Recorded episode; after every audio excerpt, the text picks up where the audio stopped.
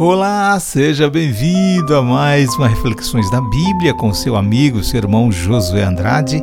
E hoje, o verso aqui para nós podermos refletir nesta manhã está em Isaías 53, versos 3 e 4, que diz: Era desprezado e o mais rejeitado entre os homens, homem de dores e que sabe o que é padecer.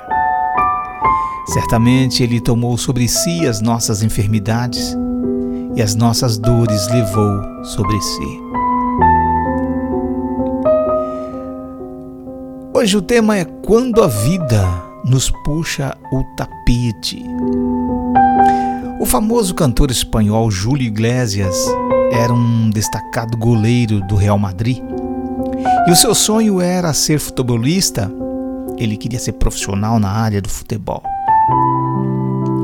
Mas aos 20 anos de idade, ao dirigir o seu carro, ele sofreu um trágico acidente que o deixou semi-paralisado durante um ano e meio. No hospital, o Júlio ele ouvia rádio, ele escrevia poemas e versos românticos, e uma jovem enfermeira que o tratava ofereceu-lhe uma guitarra ali para que ele pudesse passar o tempo. E ele começou a cantar por distração, para esquecer o tempo em que foi atleta. Aos poucos ele foi melhorando na arte de tocar guitarra e de compor músicas para os seus poemas. Ele conseguiu recuperar-se do acidente e então ele começou sua carreira como cantor. Ele tornou aí um cantor de sucesso internacional. E o que mudou sua vida foi um acidente de carro. Ele estava acabado para o futebol, mas não estava acabado para a vida, pois foi exatamente essa tragédia que lhe permitiu mudar de rumo e obter um êxito ainda maior. Às vezes, portanto, o que parece ser um desastre pode se transformar em bênção. Depende muito de nossa atitude. Se nos entregarmos ao desânimo, e acharmos que está tudo acabado, isso acontecerá.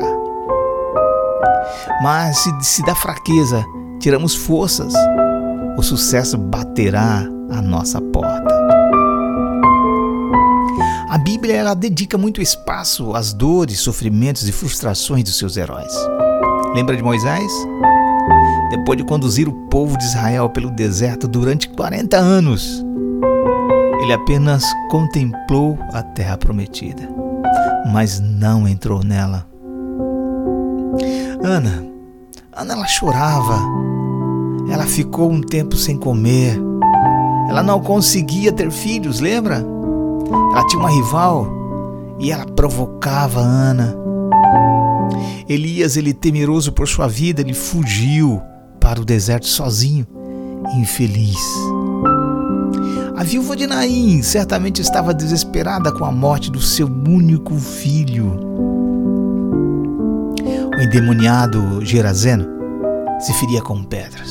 A mulher padeceu de hemorragia durante 12 anos e o paralítico de Betesda estava enfermo já havia 38 anos.